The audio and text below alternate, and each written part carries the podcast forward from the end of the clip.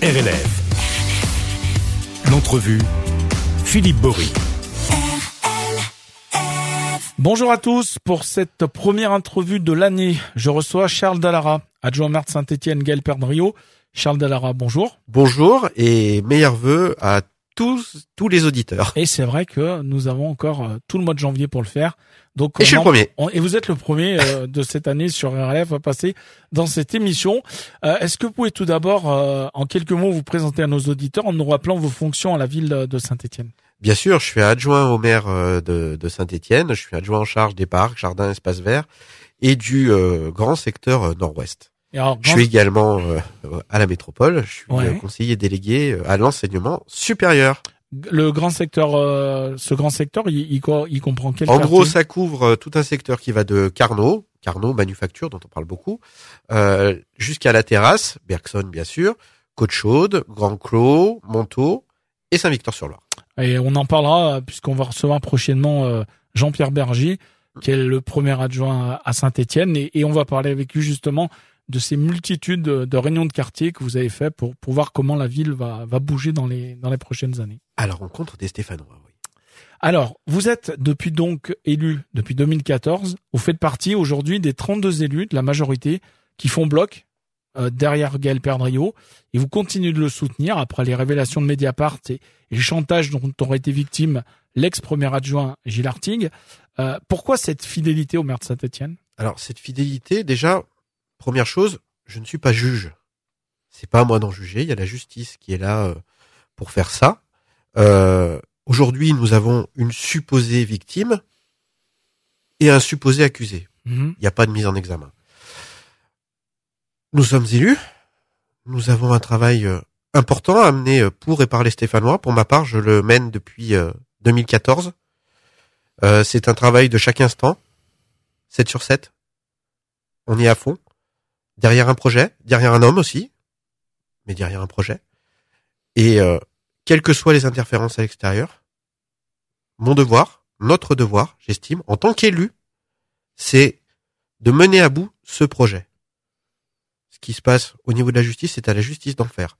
Ce qu'on a promis aux Stéphanois, ou gérer les, euh, je dirais les, tout ce qui, euh, tout ce qui, tout ce qui concerne le bien-être des Stéphanois et leur qualité de vie, c'est notre job. Donc c'est le projet 2020. C'est le projet qui fait que le projet qui fait que euh, j'ai j'ai j'ai été avec les 32 même avec avec tous les élus, on a été élus pour ce projet. Et d'ailleurs, même ceux qui aujourd'hui ont, ont demandé euh, sa démission, euh, ou, ou- enfin plutôt pour être plus précis sur les mots, ont demandé à se sont euh, euh, émus qu'il n'ait pas démissionné Mhm. Continuent, euh, continuent pour la plupart leur mission euh, parce que euh, ils ont été élus par et pour les Stéphanois. Et aujourd'hui, notre boussole, c'est les Stéphanois et le programme pour lequel nous avons été élus. Alors euh, là-dessus, je voulais revenir quelques instants.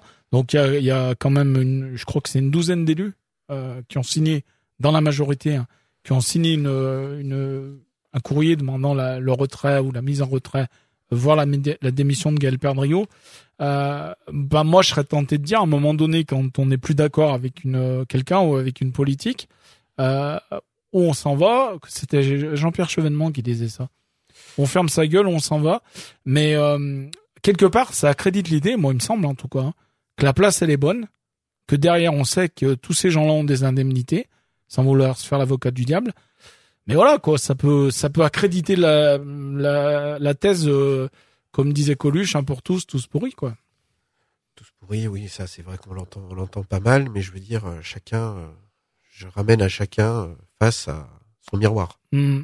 Moi, quand je me regarde dans un miroir tous les matins, j'ai aucun problème. Euh, Peut-être que ce n'est pas le cas de certains autres, et encore pas forcément euh, tous les signataires. et, et on y on passera. Et je pense que tous les signataires ne sont pas forcément, ne l'ont pas signé forcément pour des intérêts euh, particuliers. Et puis peut-être qu'il n'y a pas que les à l'intérieur de la majorité, à l'intérieur de ces conseils municipaux que que les choses arrivent quoi. Ça c'est le, ça c'est le, jeu et malheureusement c'est la toute la tristesse euh, de la situation, c'est le jeu de la politique. Euh, et la politique dans le mauvais sens du terme. On n'est pas là pour se servir ou servir des intérêts particuliers, ce qui euh, est parfois le cas en coulisses. Et là, euh, dans certains cas, c'est le cas. Euh, mais bon, on n'est pas forcément là pour parler de ça. Mais euh, ça ne sert pas à la politique, ça ne sert surtout pas les Stéphanois. Et Mhm. moi, ce qui m'importe, c'est les Stéphanois. Vous, personnellement, vous, vous n'y croyez pas, cette affaire de, de soi-disant chantage? Et après, Moi, comme je vous ai dit- on passe à Moi, autre comme chose, je vous ai mais, dit, je, je ne suis, euh, je ne suis pas juge. On a euh, surtout vu euh, une version dans la presse et dans une certaine presse mm, mm. qui a, comme on dit, buzzé et plus que buzzé, et que certains journalistes, se, ce qui n'est pas votre cas RLF, ce qui n'est pas le cas dans certains autres médias, mais que certains journa- journalistes prennent plaisir à, à feuilletonner et à revenir dessus pour euh, en quête de sensationnalisme. Moi, ce que je pense, euh, en étant, euh, je pense, un élu de terrain, Mhm. quand je vois les Stéphanois, les Stéphanois, l'affaire, ils m'en parlent pas. Et ça, c'est vrai. Les Stéphanois m'en parlent pas. Ou alors, ils nous disent, oui, oh, bah, ça doit être compliqué pour vous. Et tout de suite, on revient bah, sur ce qui les importe, sur ce qui les intéresse. C'est leur proximité, c'est leur quotidien. L'affaire Perdriau-Artigue, c'est pas leur affaire, c'est Mhm. pas leur problème. Eux, c'est qu'ils ont un problème dans leur rue, ils ont un problème devant chez eux. Et c'est à nous de le gérer et c'est à nous d'apporter des réponses. Ouais, c'est ça, parce que quand on, quand on en discute hein, avec le, je dirais le Stefano Lambda, euh, autant au départ, les, les premières semaines, effectivement, il y avait un côté, ah bon, machin. Mais c'est vrai qu'aujourd'hui, euh, c'est un peu, ouais, peut-être que, mais en tout cas, la ville a quand même Regardez. changé depuis longtemps et enfin, depuis, depuis 2014. Et on, on voit ça, quoi. Avez vu, la ville, la ville a changé. On peut, on peut, on ne peut que le constater. Je veux dire, le reste, c'est, c'est de la mauvaise. La, ville, la ville a évolué. Il n'y a jamais eu autant de grues à Saint-Étienne. Euh, la ville aujourd'hui, euh, elle a changé d'allure, même au niveau, au niveau, au niveau national. Saint-Étienne n'est plus vu pareil, euh, bien avant, euh, bien avant l'affaire. Et euh, en fait, ceux qui en parlent, ceux qui en parlent, ce sont, ce sont des politiques. Sont des politiques qui ont des intérêts, soit parce qu'ils ont été déçus, des Mhm. ex-politiques qui ont été déçus, soit euh, parce que ils ont quelque chose à gagner derrière. Mais bon, ça c'est le off de la politique, euh, c'est ce qui a fait euh, que j'ai pris certaines décisions, c'est ce qui euh, a fait que je n'aurais pu ne pas faire de la politique, hein, parce que ça c'est bien plus ancien, hein, mon entrée en politique, mais on va en parler plus tard. Mhm. Alors, justement, vous êtes là aussi pour qu'on parle la décision que vous avez prise euh, récemment. Hein, c'est au mois de décembre, puisque vous avez démissionné euh, des Républicains, euh, parti auquel vous adhériez, c'était alors l'UMP euh, depuis 2011, et pour lequel vous en étiez le trésorier départemental. Mais vous nous dites pour des raisons qui n'ont rien à voir euh, sur le fait que Gaël Perdriau ait été évincé lui-même euh, des Républicains. Complètement. Plutôt, c'est l'arrivée d'Éric Ciotti qui vous a qui vous a posé souci. Oui, ça m'a posé plus que souci et plus plus généralement par Eric Ciotti, c'était euh, c'était la, la pire des choses qui, je pense, pouvaient arriver. Mais bon, euh, les, les autres avaient des discours assez euh, assez proches. Euh, moi, je suis rentré en politique euh, il y a relativement peu de temps. hein. J'ai pris ma carte, comme vous l'avez dit, à l'UMP en 2011.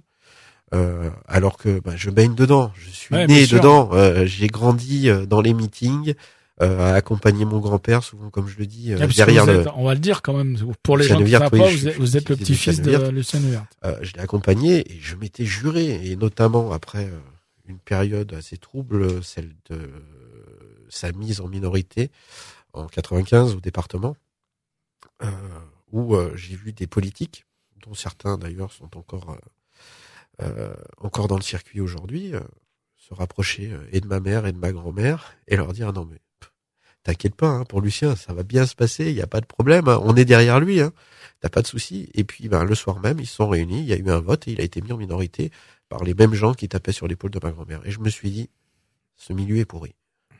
Déjà. Et c'est pour ça que je n'ai jamais pris ma carte, parce qu'à cette époque-là, j'avais 16-17 ans. Je n'ai pas évolué dans les euh, jeunes UMP, les jeunes RPR, les jeunes... Non, non, j'en suis resté bien loin. J'ai fait ma vie. Enfin, j'ai fait ma vie, comme on peut l'avoir fait à 45 ans. Mais euh, j'ai fait autre chose de ma vie. Mhm. J'ai eu un métier. J'ai fondé une famille les choses qui sont vraiment importantes.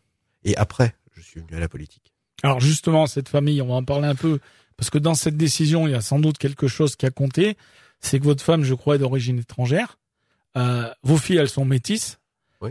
Euh, vous êtes aussi le, le petit-fils de Lucien Neuwirth, on en a parlé. Ça, c'est des choses qui, qui ont été importantes, aussi bien dans votre cheminement avant que qu'aujourd'hui, j'imagine.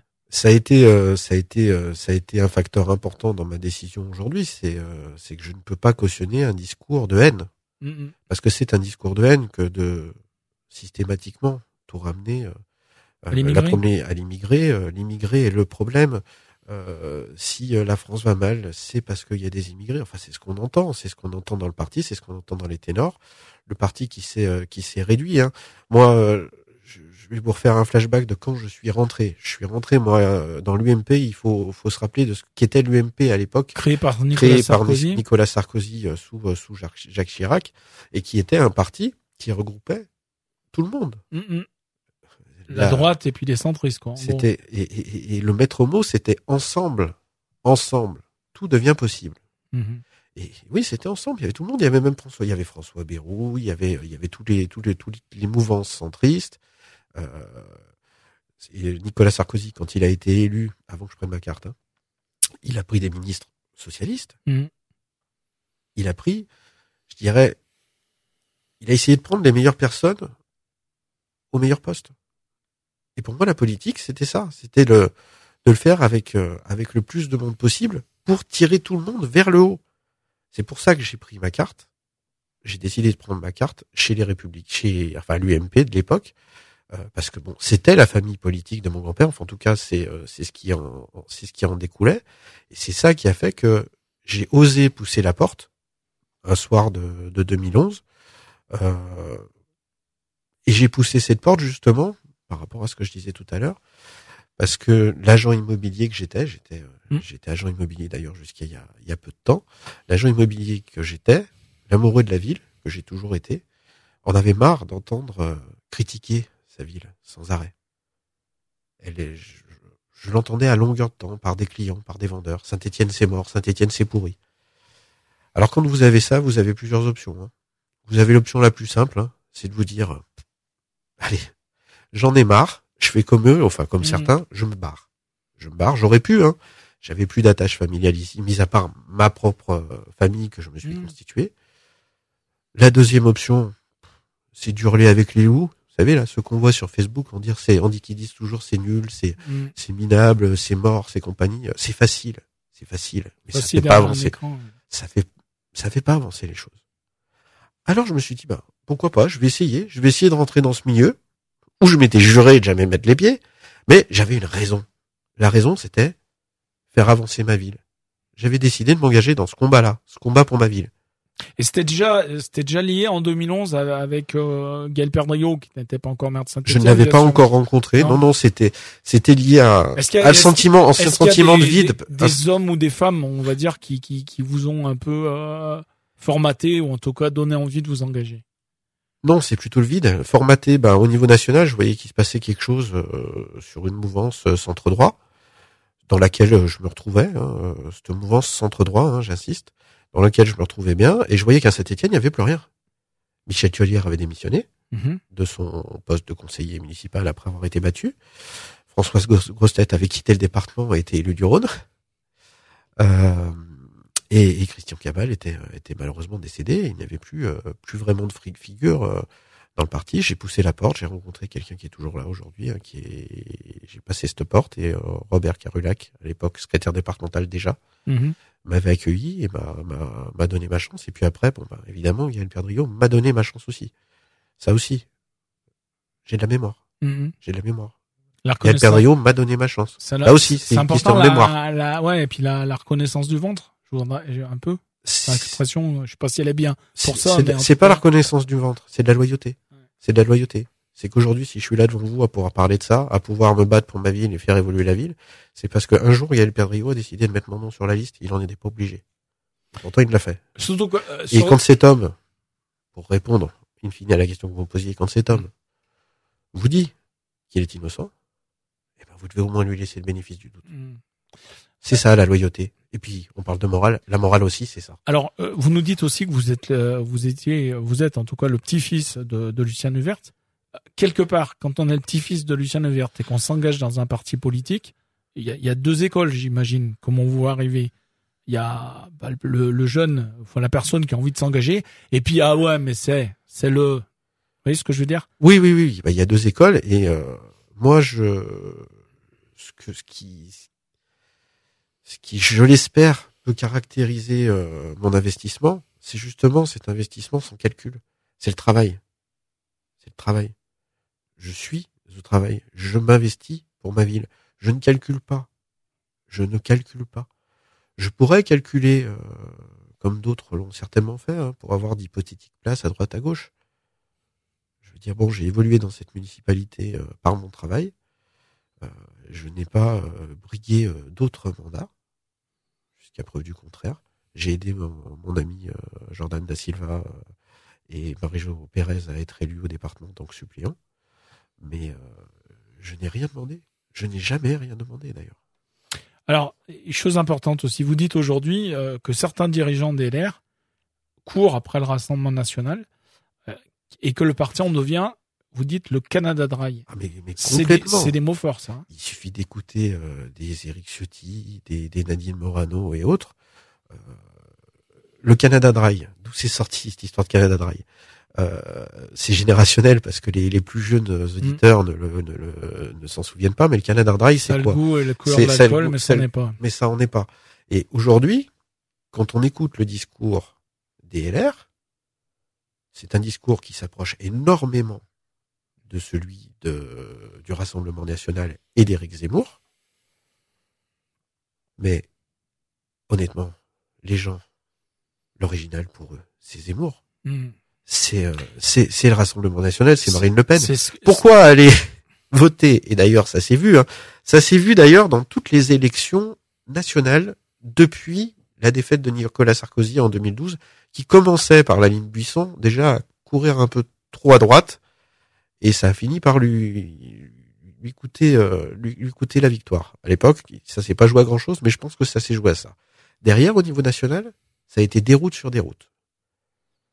17, 12, 8, 4,5. C'est simple, cette ligne. Avec un rétrécissement, 300 000 adhérents en 2012. Aujourd'hui, on est à 90 000. Et encore 90 000 quand on les regarde national, hein, au niveau national. Euh, quand euh, on les entend se gargariser, euh, parce que j'en parle maintenant au passé puisque je n'en fais plus partie, 90 000, un an avant, pour les primaires, c'était 140 000. Ils disaient qu'ils avaient eu 20 000 de plus si c'était passé de 70 à 90 000. Non, je suis désolé, de 140 à 190 000, ça fait moins 50 000. Ça fait pas plus 20 000, comme on a hmm. pu le, voir. Les chiffres, on leur fait toujours dire ce qu'on veut.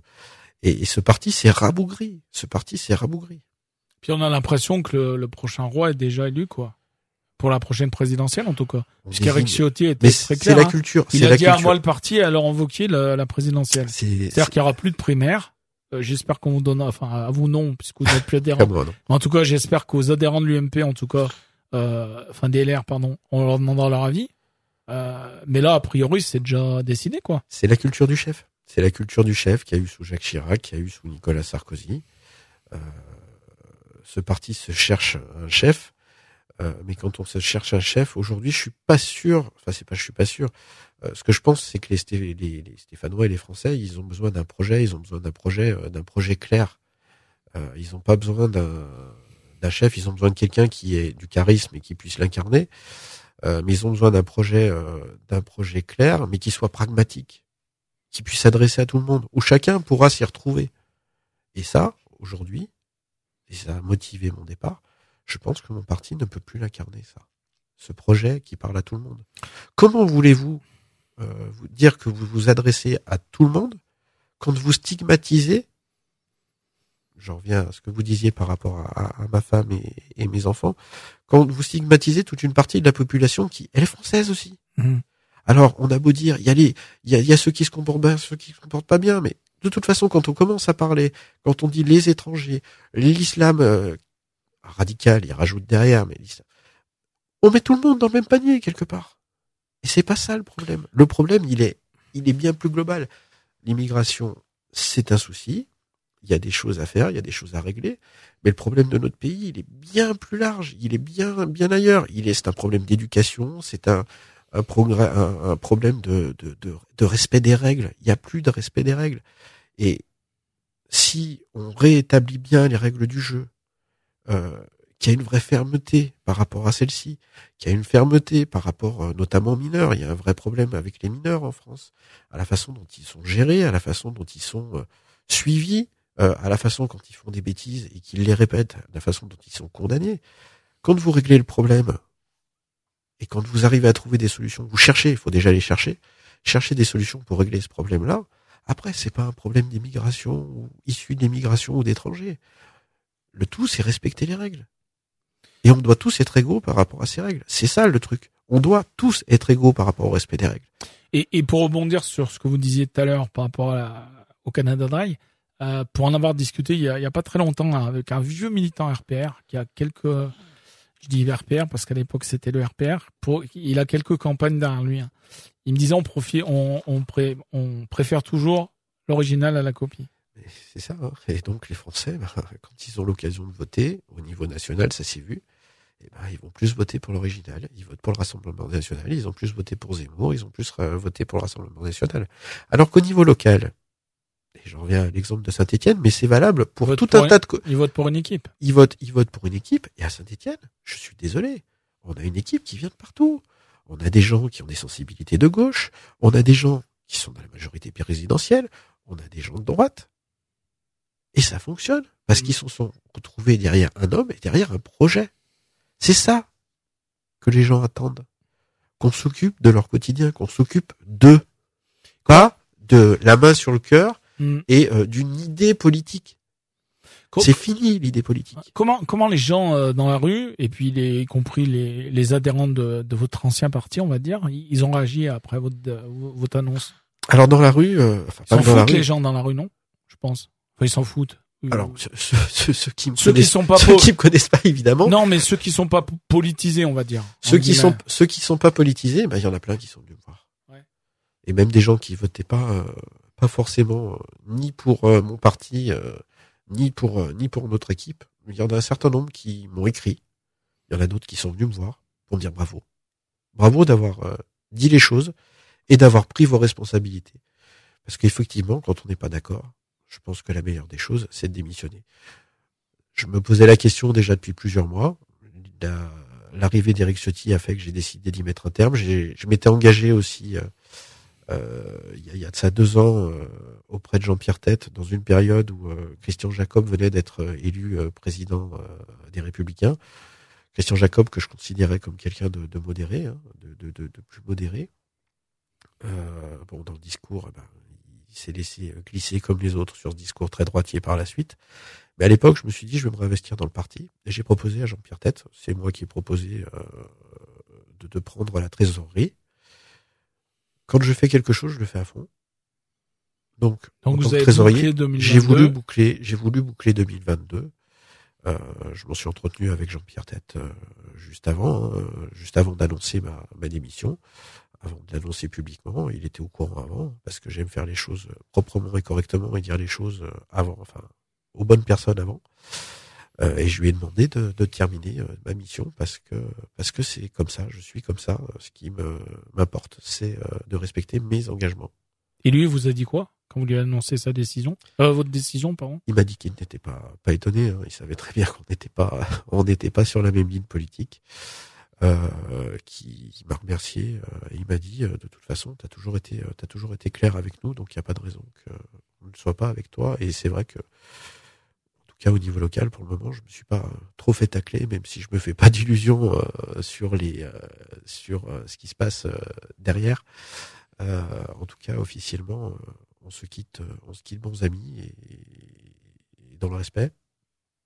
Mais bon, je me fais pas trop d'illusions non plus. Pour terminer, donc, on, si on dit que votre priorité, ça reste la ville de Saint-Étienne et, et vos, votre travail également à la métropole, on est dedans?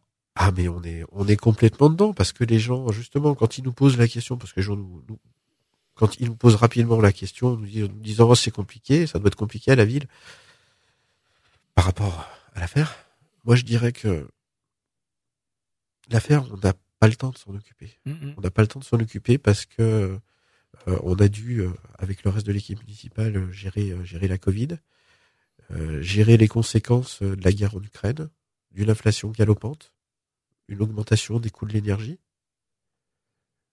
qui nous force aujourd'hui budgétairement à faire à faire des choix, à faire un certain nombre de à prendre un certain nombre de décisions fortes, à justement travailler pour les Stéphanois et pour éviter, enfin, pour impacter le moins possible les Stéphanois euh, sur les problématiques euh, qui, qui sont euh, qui sont celles de la ville de Saint-Étienne. Et croyez-moi, Il y a de quoi faire. s'il y a de quoi faire largement que d'aller euh, se répandre à droite à gauche euh, pour demander la démission de tel ou tel, c'est pas à nous de le faire. Et on a un travail à réaliser. Et Et, c'est ça qui est important. Et la justice, la justice doit pas passer. Notre travail, notre travail doit rester euh, concentré. Enfin, en tout cas, moi, c'est mon cas sur ce pourquoi. Et je conclurai comme j'ai commencé. Ce pourquoi nous avons été élus, c'est servir les Stéphanois et gérer notre ville pour l'amener le plus haut possible. C'est ma boussole, c'est ma seule ambition et c'est l'ambition, je vous le garantis, de la plupart, voire la totalité des élus de la ville de Saint-Étienne. C'est leur engagement pour la ville. Très bien, bah Charles Dallara, je vous remercie euh, d'avoir été le premier invité euh, de ces entrevues sur RLF. On le rappelle, c'est le vendredi à 12h30 et à 19h30 chaque semaine, et puis euh, en podcast dès 13h. euh, vous pouvez réécouter comme ça l'émission absolument quand vous le souhaitez. Merci à vous, et puis on, on se donne rendez-vous d'ici quelques semaines pour parler peut-être arbres, jardins, etc., etc. Bien sûr, bien sûr, avec plaisir. À très vite, merci à vous.